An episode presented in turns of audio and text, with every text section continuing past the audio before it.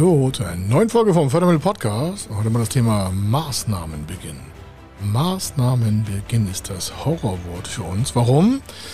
Wenn Sie den Maßnahmenbeginn vor Beantragung der Förderprogramme starten und Fördermittelanträge starten, das heißt, Sie haben die Reihenfolge falsch gesetzt, dann ist die Förderung meistens weg. Es gibt ein, zwei Programme, da ist es okay, aber von über 5000 Förderprogrammen ist der Maßnahmenbeginn entscheidend, dass Sie auch die Förderung bekommen. Und das machen wir heute für Sie, damit Sie das nicht in Zukunft haben, dass Sie zu spät kommen und sagen, hätten wir das mal vorher gewusst. Deswegen heute speziell für Sie. Er ist Mr. Fördermittel, Buchautor, Vortragsredner, Moderator seiner eigenen Fernsehsendung zum Thema Fördermittel und Geschäftsführer der Feder Consulting.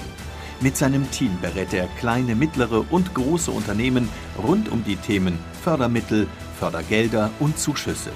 In diesem Podcast bekommen Sie wertvolle und entscheidende Informationen, wenn es um die Themen Investitionen, Innovationen und Wachstum in Unternehmen geht. Über 25 Jahre Erfahrung, mehrfache Auszeichnungen als Fördermittelexperte, mehrere Milliarden Euro betreutes Investitionsvolumen und über 11.000 Unternehmensprojekte. Davon können Sie jetzt profitieren. Hier ist der Fördermittel-Podcast mit Kai Schimmelfeder.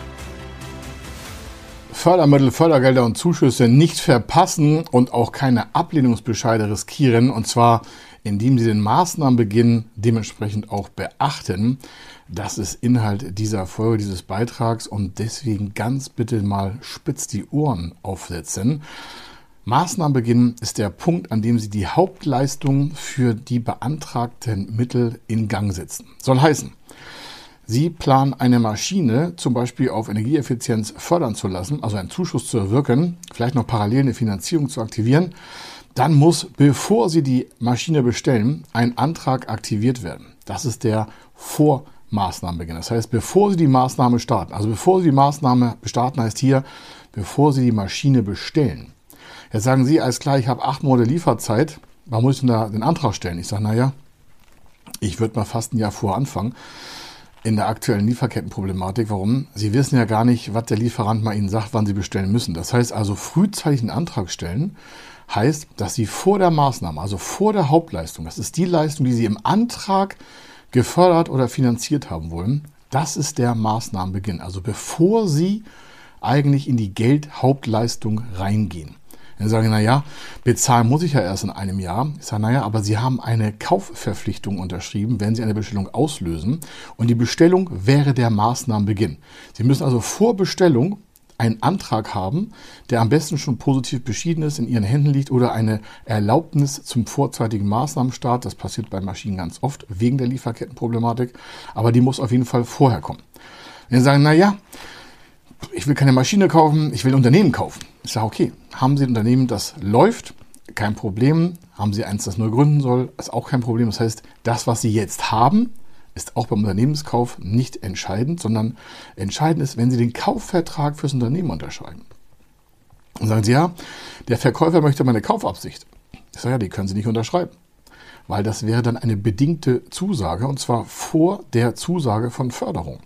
Sie müssen also erst die Finanzierung mindestens in Aussicht haben, Förderanträge gestellt haben, um dann mit dem Verkäufer einen zwingenden Kaufvertrag zu unterschreiben. Gibt es da Ausnahmen? Ganz, ganz, ganz wenige.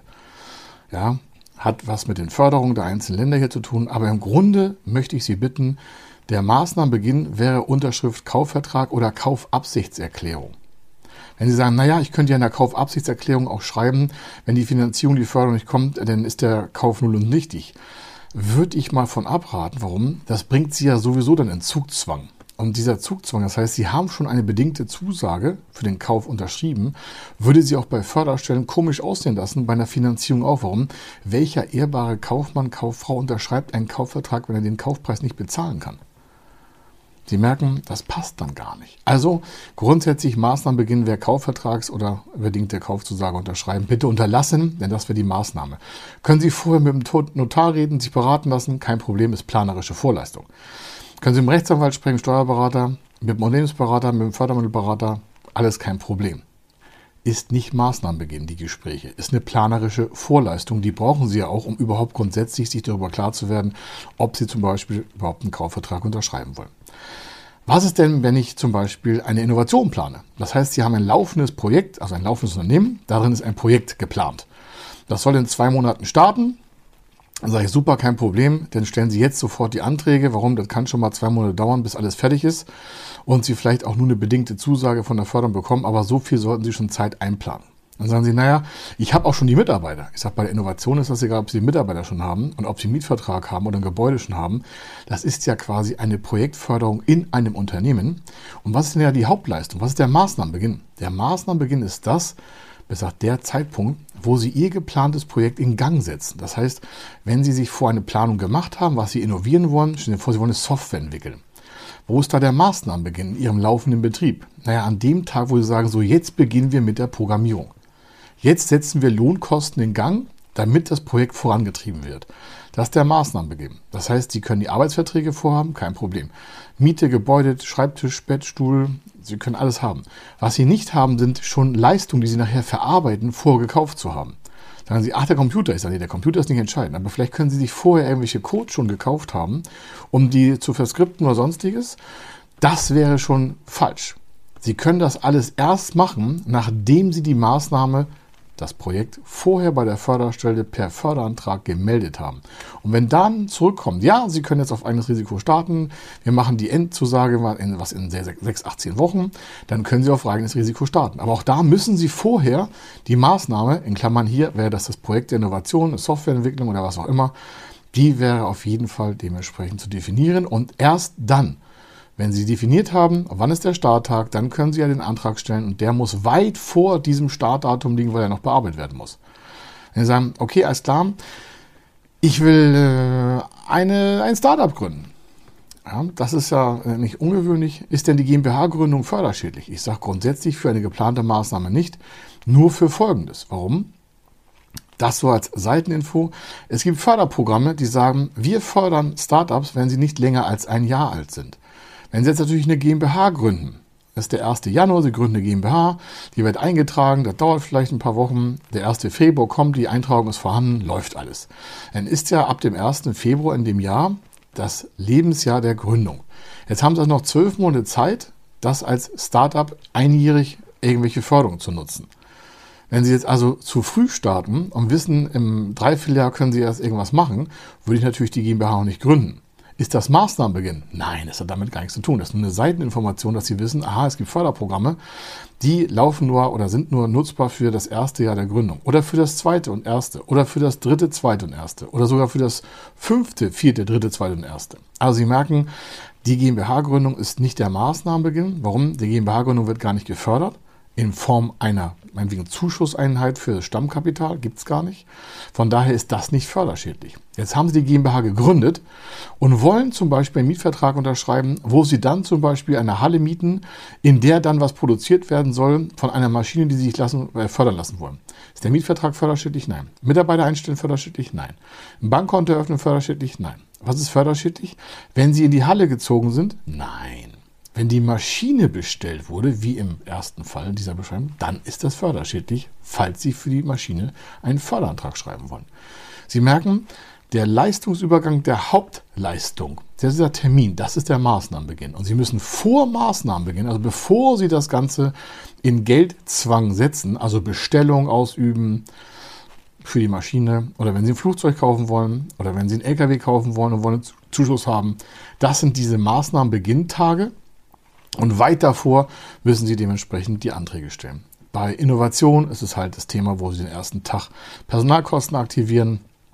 Und dementsprechend gibt es immer diesen Punkt, wo Sie wissen, ja, jetzt wird das Geld in das Projekt gesteckt. Und diesen Tag, den müssen Sie weit, weit vorher mit einem Antrag belegen. Und deswegen müssen Sie vor diesem geldwerten Tag, wo Sie sagen, alles klar, da starten wir, da müssen die Anträge geschrieben worden sein. Planerische Vorleistung, Steuerberater, Rechtsanwalt, ähm, eine, sogar eine Baugenehmigung ist nicht förderschädlich. Warum? Ohne Baugenehmigung können Sie ja keinen Antrag schreiben, weil wenn Sie irgendwas ein Grundstück kaufen, dann kann das Grundstück förderschädlich sein, wenn Sie es vorher kaufen, aber auch nicht. Das ist eine, so eine Stilblüte. Wenn es also um Grundstück Immobilien geht, Hochbau, Tiefbau, dann nochmal mit uns vorher sprechen.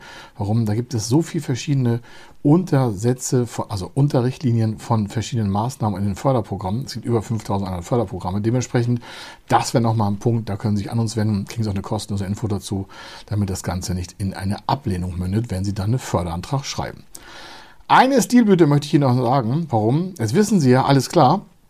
Sobald die Hauptleistung anfängt, muss ich vorher wochenlang schon einen Antrag aktiviert haben. Stilblüte 1, es gibt so drei, vier, fünf, sechs Stück. Von über 5000 Förderprogrammen gibt es drei, sag ich mal, Ausnahmen. Einer davon ist Forschungszulage, haben Sie vielleicht schon gehört, steuerliche Forschungsförderung. Da kriegen Sie Steuergelder zurück, die Sie bezahlt haben oder werden verrechnet. Und zwar bis zu dem Wirtschaftsjahr, wo die Bilanz noch nicht veröffentlicht wurde. Das heißt, das könnte noch 21 sein, bei einigen vielleicht knapp, aber 22 bestimmt und 23 auf alle Fälle. Das heißt, sie haben dort in der Vergangenheit schon Personalkosten investiert. Da geht es nur um Innovation, um Neuartiges, um Schöpferisches. Ja, sie haben vielleicht eine Software programmieren lassen in 22, das ganze Jahr lang. Und die sind am 1. Januar angefangen, 2022. Jetzt haben wir ja 2023. Das heißt, das Ding ist ja in der Vergangenheit. Dann habe ich ja vorhin gesagt, die Hauptleistung darf noch nicht begangen worden sein. Hier ist die Hauptleistung ja schon begonnen worden. Letztes Jahr, in diesem Fall 2022 im Januar. Normalerweise keine Förderung, aber das Forschungszulagengesetz, das ist ein extra Gesetz dafür, für dieses eine Förderprogramm, sagt, hier können solange die Bilanzen noch nicht veröffentlicht worden sind, diese Ausgaben an Personalkosten noch rückwärts aktiviert werden. Das gilt aber nur für eins von diesen Bereichen, also in diesem Fall ist es die Forschungszulage.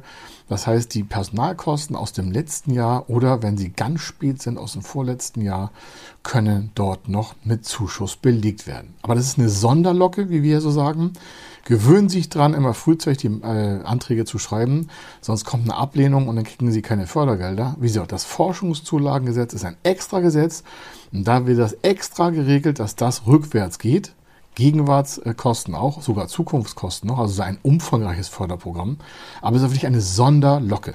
Im Regelfall passiert Folgendes. Sie überlegen sich, was Sie machen wollen. Sie haben eine Planung, Sie haben einen Zeitplan und wissen ja frühzeitig, wann Sie Finanzmittel oder Zuschussmittel verwenden wollen, wann Sie die bekommen wollen.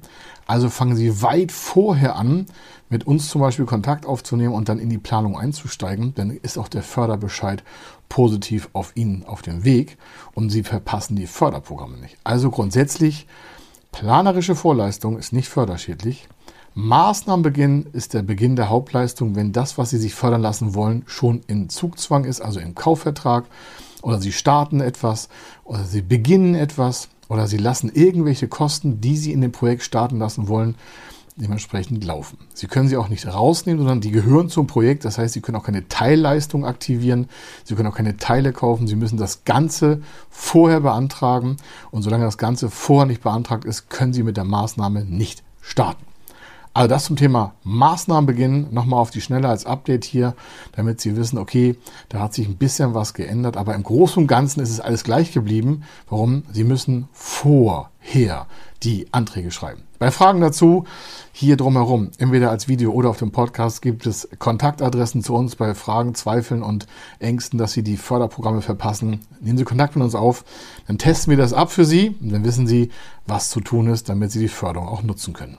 Hier war der Kai Schimmelfeder. Ich wünsche eine fantastische Zeit und bis dann. Tschüss. Wenn Sie wissen wollen, ob Ihre geplanten Investitionen förderfähig sind und wie Sie zu den richtigen Förderprogrammen kommen, dann gehen Sie auf die Website www.fördermittel-testen.de. Dort können Sie Ihre Projektdaten an das Team von Feder Consulting übermitteln und erhalten dann ein Ergebnis zu den möglichen Förderprogrammen gesendet. Viel Erfolg und eine gute Zukunft.